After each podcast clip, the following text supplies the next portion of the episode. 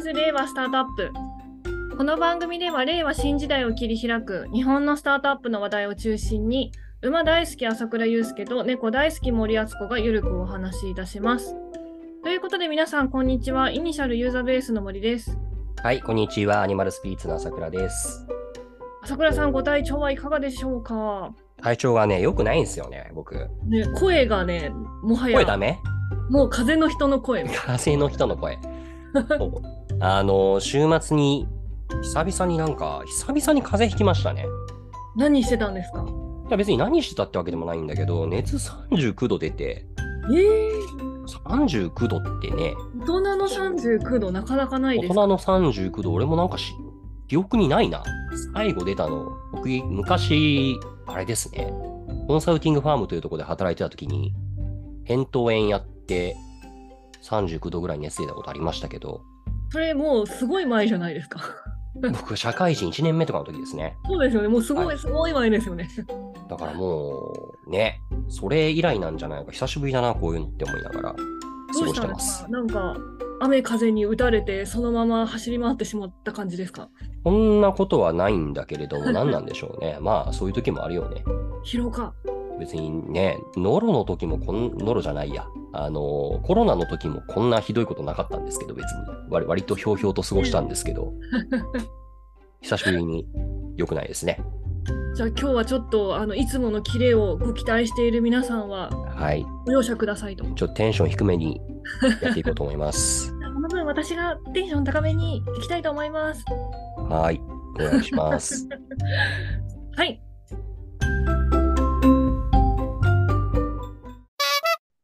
この番組はスタートアップ情報プラットフォームイニシャルの提供でお送りいたします。イニシャルでは毎日新着スタートアップがアップデートされ、気になるテーマの企業検索やラウンド検索など探したい企業が見つかります。気になる方はホームページへアクセス。はい、今週の気になるニュースです。えー気になるニュースはですね、これにしました。ドン。うん米 VC 大手セコイアが会社3分割、うんうん。欧米、中国、インド、東南アジアにというニュースが出ました。はい。えーこれな、何なのかと言いますと、はいセコイア、あのよく我々のポッドキャストにもあのたびたび出てくる、うんうん。あのまあ、なんていうんですかね、こう代表、もう VC といえばみたいなののこう代表格のあのベンチャーキャピタルなんですけれども、はい。グローバルに展開されてたあのベンチャーキャピタルなんですよね。うんうん。でそこが、えー、と3地域に、えー、と分割しますよっていう、えーニュースでした。うんうん。えニュースを見ますと、セコイアは分散化された国際的な投資ビジネスの運営はより複雑化し、集権的なバックオフィス機能を利用するのはメリットよりも足かせとなる面が大きくなってきたと、会社分割の理由を説明したとありました。はい。でただこの背景には、まあ、中国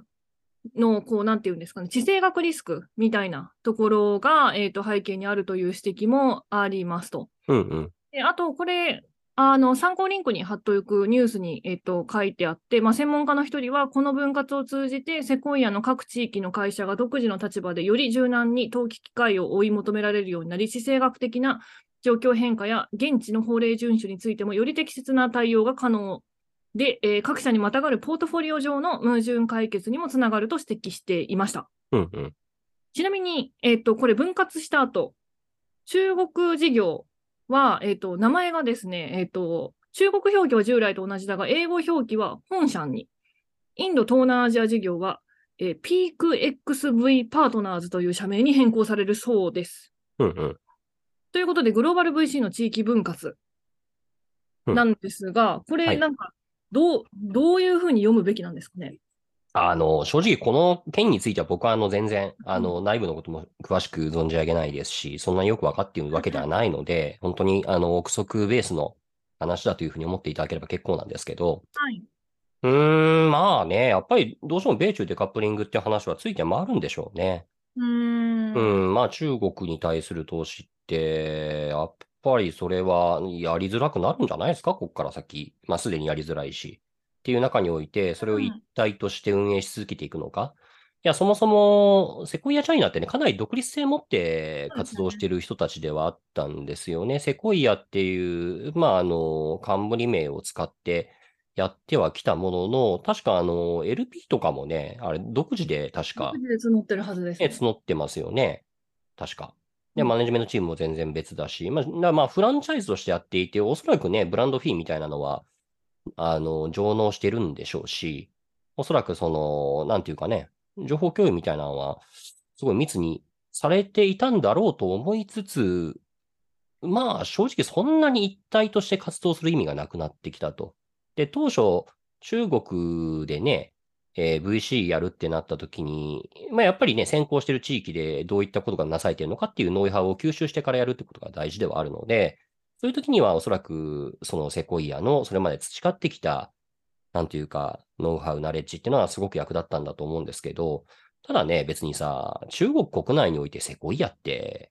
別にそもそもブランド力ないじゃないですか。うんうんだからそれをあんまりやり続ける必然性ってないんだろうなというふうには思っていましたけれどもね。という中において、えーまあ、やっぱり米中デカップリングの話もあったのかなというふうに思いますし、まあ、あとなんかね、あのー社内での意見対立がこういうところに至ったっていうような話も、なんかあー言ってる人もいますけど、そうですよね。まあ、全部れ、うんまあ、ある種全部それは、ななんだろうな、デカップリングの話だとか、うんうん。まあ、関係したが上での結果なんじゃないかなと思うんですけどね。ね、米中だけだったらね、あの、中国事業だけ分割すればいいっていう話になるのかなって思ってたんで、うん。深井さんまあけどさ、そのなんだろう、んグループ的な、なんだろうね、多拠点経営している中において、1拠点だけ外れるってなった時に、いや、だってさ、同じように他他地域、もともとの創出国じゃないとこだったらうちも外れ離れたいですっていいのって、なんか起こりそうな話じゃない自分がそっちの人だったらね、あのー海外側の人だったら言いたくなるよね。 うん。これちょっと不思議なのが、あの、VC ってよくよく考えてみると、グローバル化してるところってあまりないのかなって思ったんですよね、このニュース見て。そうですね。ね、よくあの、これまでそのキャピタリストのお仕事ガイドの方で PE との比較してきたんですけど、はい PE の方はね、もうすごい規模のファンドをね、こう運用うんうんしてて、で、グローバルにも展開してみたいな感じでやられてるところも、あの、目にするんですけども、VC 産業ってなんかこう基本的にこうローカル色が強いそうですね。スケールメリットみたいなのはなんかやっぱりビジネス的にあんまないっていう感じなんですかね。うーんと、おっしゃる通りで、P との違いで言うと、まあ、グローバル展開してるところ、あないとは言わないんですけれども、んただ、グローバル展開すと言いつつ、なんというかな、例えばね、マッキンゼーみたいなグローバルファームって、まあまあ、これい、もう今この瞬間どうかわかんないけれども、結構さ、なんかた、他の地域のノウハウをそのまま転用してみたいなことをいろいろやっていて、やっぱりうんプロジェクト単位で海外の人が来たりとかするわけ、ことってあるわけですよ。うんうんだけどさ、VC の場合って、とはいえ、なんかその、そもそも、なんだろう、コンサルティングファームでいうと、この、クライアントディベロップメント、これ、まあ、要は、クライアント先を営業するってことだよね。はいはいはい。えーまあ、それが、なんていうか VC にに関して言うと、8割、8割は言い過ぎかな。まあ、要は、投資先を開拓することのはよっぽど重要なわけじゃないですか。うんうんで業態として、なんだろう。え、な、何が言いたかったかというと、いわゆるグローバルファームっていう言われるようなものと比べたときに、マッキンゼーとかだと、やっぱりプロジェクトが始まってそこに人がアサインされてくるわけですよね。うんうんうんあるいは、まあ、始まるときに、うんなんだろうな、日本の、なんか、まあ、ある、なんだろう、交通システムとかの会社に、えー営業するときに、例えばドイツで同じようなことをやった、こういう知見の持ち主がいて、イギリスで同じことをやった、鉄道事業をやった人がいてとか、えまあ、そういうレファレンスを取って、その人をプロジェクトに連れてくるっていうことをやって、まあ、言う言うなればさ、その、いざプロジェクトが始まったときに、えー投入する人なわけだけど、うん VC の場合ってやっぱり、プロジェクトそのものを掘り下げていかなければいけないから、よりローカル色強いと思うんですよね。うんうんうん別にだってこ、マッキンゼーだってさ、なんかイギリスの人がいきなりやってきに日本のクライアントをゴリゴリゴリゴリ営業するとか、そういうことじゃないじゃないですか。で、そんなこと誰も想像しないじゃないですか。はい。そこは、おそらく、いわゆるグローバルファーム的なものと比較した時の違いとして、ありそうだなという気がしていて、で、えーそっから、じゃあ、PE との比較ってこと、今度は PE との話になったときに、より近いんだけれども、えーっと、まあ、まず PE に関しても、グローバルファーム、ワンファームみたいなことを標榜しつつ、本当に同じバジェットで世界いろんなところに投資をするっていう、本当によりよりグローバルファームに近い形態のところもあれば、えーっと、完全に地域ごとでバジェット分けてるところもありますよと。そもそも PE においてもね。うんうんうんうんえーで、えーっていうのが一つと、加えて、うーんと、PE との大きな違いは、グローバル PE って、本当にグローバル PE って呼ばれるところってさ、まあ、めちゃめちゃでかいところじゃないですか。そうです。だから投資先がでかいんだよね。うんうんうんうんうんでスタートアップってさ、いきなり1000億投資することないじゃないですか。ないですね。だから、なんだろうな、グローバルファーム、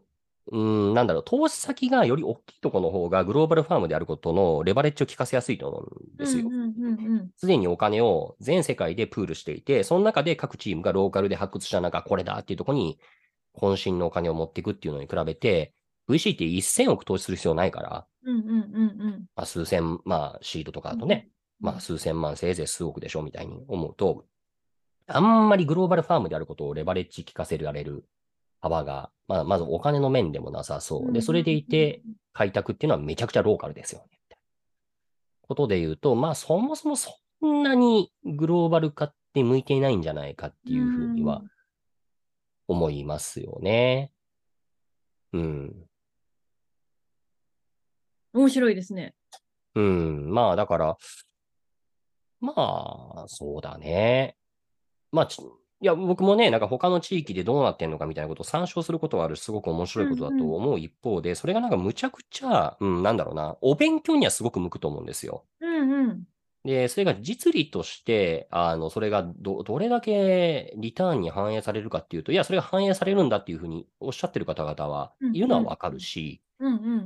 うん。うん、まあ、それはもちろんいいところたくさんあるんだろうなっていうふうに思いつつ、うん、なんかその労力に比してど、どうなんだろうと思うところはあります。あの、これは単純にわからない。あうんうんの、うんきっと僕に見えてないことはたくさんあるんでしょうね、それは。うんうんうんう。うんじゃあ、こういった、今のね、こういった情報も参考にしつつ、はいずっと続けてきている、このキャピタリストガイド、はいキャピタリストのね、このキャリア形成にも、この情報を生かしていきましょう。はい。ということで、本日のテーマに移ります。はい。えーベンチャーキャピタリストのお仕事ガイド、8、8まで来ました。 8まで来たんだ。 8まで来ました。いおやめで結と構来たねうございます。来おめまでしとうござたい。ます。えーこの、えーベンチャーキャピ、えーベンチャーキャピタリストがそもそも何やってるかをですね、深掘っていくこのシリーズ、8回目まで来ましたが、これまでこのベンチャーキャピタリストのお仕事を、まあ、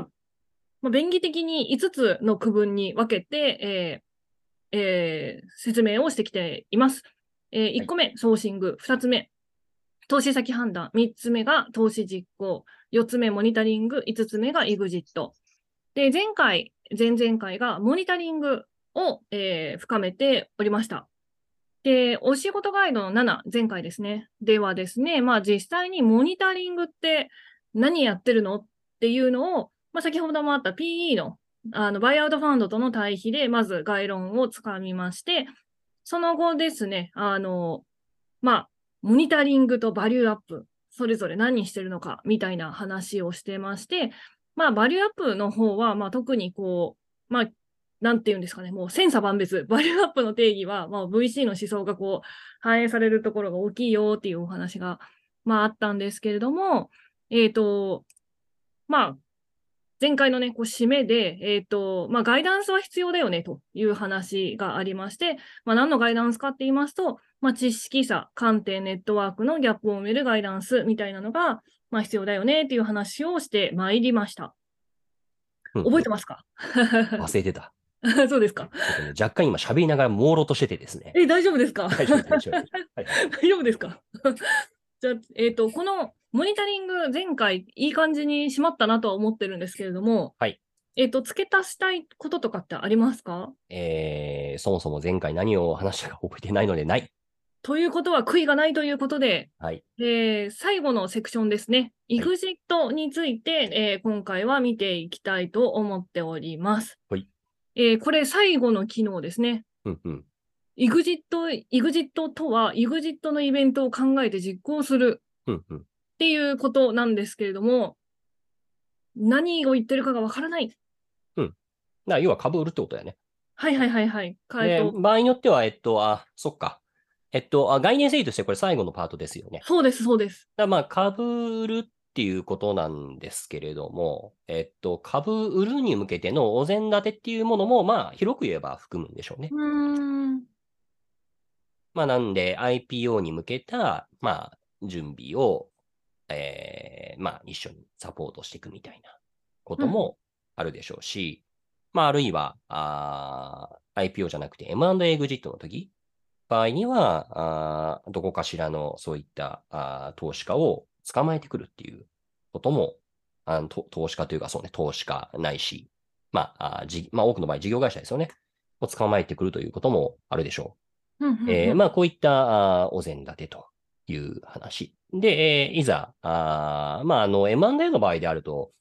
うん、まあ、そこからの交渉事なんかもあるんだけれども、まあ、基本的には株っていうのがまるっと、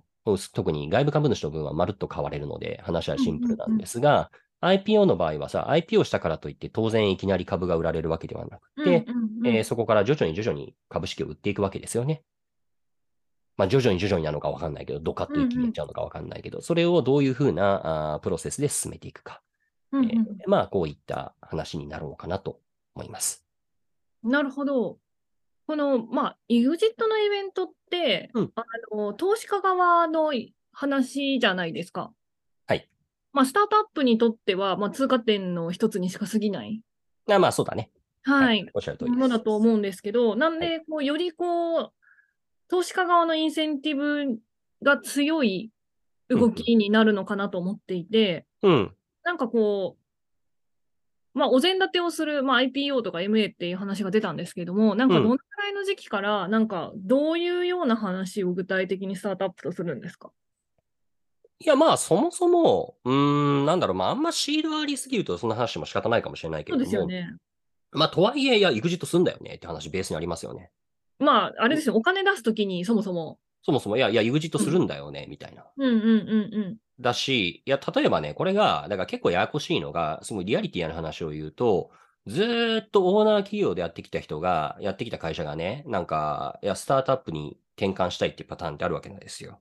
あ、わありますよね、よく。あるある。で急にこうね、VC 入ったりするパターン。そうそうそう。なんかあの、今まで、なんだろう、ちょっとコンサル的なことも含めながら、うんうんある種労働集約的なビジネスで儲けてきたんだけど、そこで得た知見を、なんかプロダクトに結晶化して、えーこれを、えーなんていうのかな。まあ、スタートアップとして衣替えしてやっていくんだっていうパターンってあるわけですよ。あで、ります僕これ結構好きなパターンなんですけどうん、うんうん、なんていうかもうちゃんと、なんだろう、少なくとも、うん経営者の基礎、まあ、スタートアップってさ、すごく、なんだろう、会社経営としては変わったスタイルなんですよね、そもそも。うんうんうとんとても特殊なもので、まあ、スタートアップの話を中心にしていると、それが普通だ、スタンダードだって思ってしまうかもしれないけれども、けど会社経営の基本ってさ、やっぱりちゃんと自分で事業を作って、そこで収益上げて、それで、えーその上げた収益を再投資してっていうことの連続が、うんうんうんまあなんか何が基本っていうかって話はあるけれども、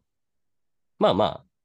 普通の会社ってほとんどそうで、スタートアップって外部からガンガンお金引っ張ってきてて、これはなんか異常なモデルなんですよね。うんうんうん。異常っていうのが悪いっていう意味では全然ないんだけど。まあ、数的にも、まあ少ないですよね。そうそうそうそう。うんまあイレギュラーなんですよ。うんうんまあ、そういう意味で言うと、まあ、ずっと自分である種中小企業、まあ、中小かどうかわからんけど、事業運営をしばらく続けてきた人っていうのは、うん、まあそういうレギュラーな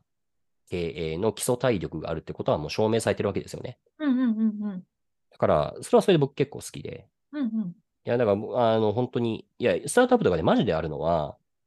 例えば資金繰りって会社経営の基本の木なんですけど、うんうんまあ自営業とかで。いや、なんか、なんだろうな、バリュエーションとか、なファイナンスとかについてはやたら詳しいけれども、うんうん。え資金繰り表作ってる、しぐり作ってるって聞いたら、しぐりって何ですかって言われることあるからね。ほら。今日それね、銀行員出身の森さんからしたらびっくりでしょほら。ほらって思うじゃん。ほらです。だけど、だけどさ、いや、学生企業の人がそそんなもんよ。まあ仕方ないと思うんだけど、だからまあ一応説明するんだけどね、いや、資金繰り表っていうのはって。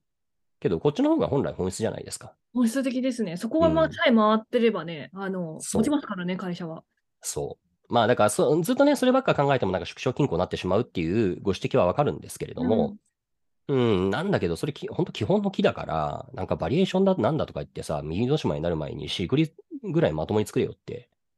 思うんですけど、うんうん。まあけど誰も教えてくれないんだから仕方ないよね。うんうんうんうんだから教えるようにするんですけどね。えっと、ごめんなさい、話が行ったり来たりしちゃいましたが、うんうんえっと、まあそういう意味において、えーそういうもともと中小企業だったんですけど、スタートアップに転換しようとする会社っうんうんうんて僕は結構好きなんですけれども、この手の会社、投資しづらい局面であって、おう、とは。えー要は、あ EXIT する気なくなっちゃうパターン。そう、すえ、お、お、なぜだってさ、スタートアップでやっていくってなった瞬間、やっぱり先行投資して、プロダクトを声太らせるようなあーことをしなきゃいけないわけでしょそうですね。で、これってさっき申し上げた通り、イレギュラーな経営手法なわけで、うんうんうん今までレギュラーな経営手法でやってきた世界からの人たちからすると、すごく違和感あるわけですよ。まあ、そう、そうなりますよね。うん。要はこれ、あの、銀行にとっていい会社と、あの、投資、あの、エクイティの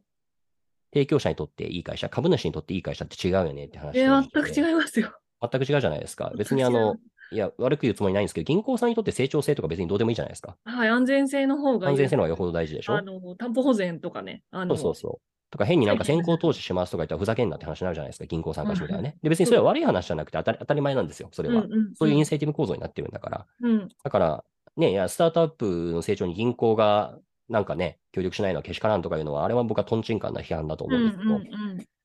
まあ、違うインセンティブ構造なんだから。うん、うん、なんですけど、いや、要はこれと似たこと、ようなことが起こって、えー何が言いたいかというと、最初は、えープロダクトを頑張って成長させようと思ってやったけど、やっぱりそれなりになんかどんどんどんどん先行投資でキャッシュも出ていっちゃうし、今までの、なんだろうな、資金繰りしっかり確保しながら、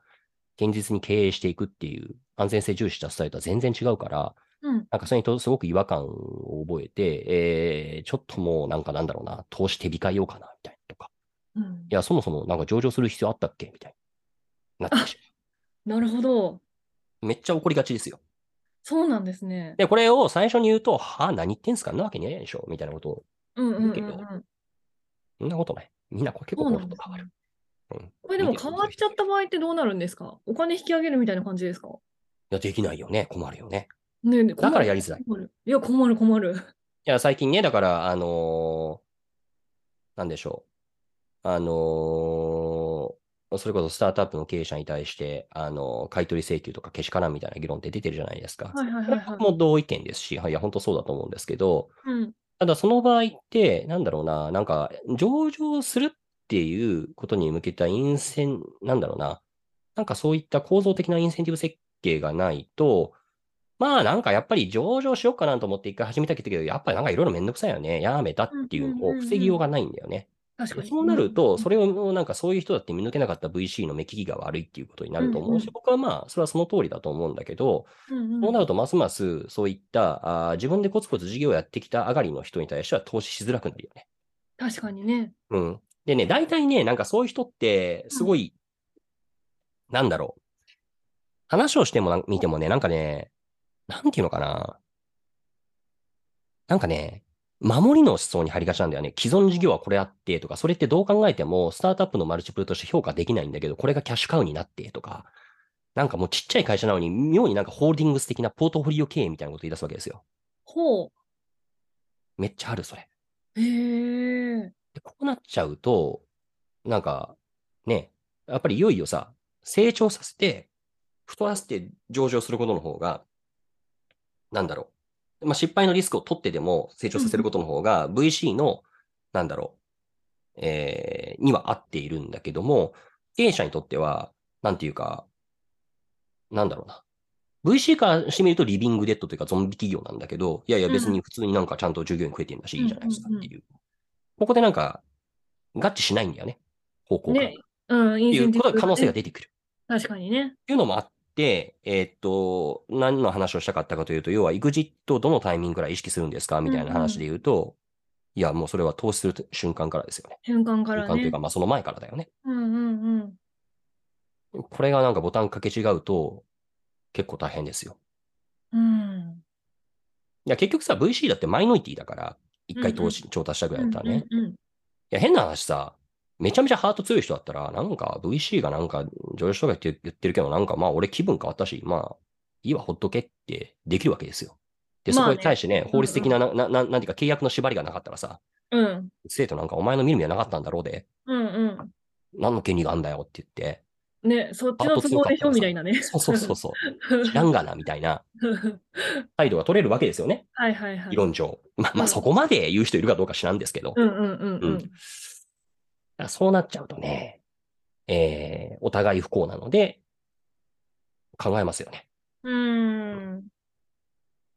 じゃああれですね、もうそのソーシング、一番最初のこの機能の時から、まあそういったところも加味しながら、うん。まあ見見極めていくみたいなのが、そうそうそう。ここに結局はつながると。そうですね。あの、基本スタートアップはとはいえ EXIT 目指してる人たちが、まあ、そのルールはみんな、まあ、基本わかってるし、まあ、ま、うんうんうんまりに、あ、そういう、そうな、そんなもんなんですかっていう人、いないことはないけど、まあまあ、基本わかってるじゃないですか。うんうん、うん。だからまあ、あるとしたら、M&A ってどう思うみたいなのは言ったりするけどね。まあそうですよあ、ね。それ嫌ですとか、うんうんうん。いや、まあ、ん何が何でも嫌ですっていう人もいるし、うーん。うん。そうなんですね。いや、いるいる。めちゃくちゃいるよあ。ーいやすげえあるあるだよ。てか、日本人の経営者だったら多いんじゃない ?M&A、なもう絶対何が何でも、それじゃあ、なんか、あーまあ嫌ですと。自分たちのビジョンを達成できない、本当かなとか思うんだけどうどか、なうん。まあ、けどいますよね。なるむしろほそどっちの方が多いんじゃないそうですか。うん。やっぱりなんか M&A ってかっこ悪いとかさ、あ、そういう感じあいやいや、うん、すごくんほとんど情緒的なものだったりだとか、あとはなんか実態よく知らなかったりっていうことだと思うし、うんうんあとまあ同時に、まあそもそも M&A の出口なんてないじゃないですか、日本だとっていう。まあそれはおっしゃる通りですねって感じだけどね。そうですね。うんなるほど。まあ今日さ、アレンジメントの仕様だから別に、あの、作っていけば作れると思うんだけどね、僕は。まあ私もそう思います。うんということで、今は日いちょっともうすでにお時間が来てしまいましたので、はい EXIT の触りを経て、はい次回また深掘って、この機能の締めくくりになるか、はい目指していきましょう。はーとい。いうことで、ごきげんよう。ごきげんよう。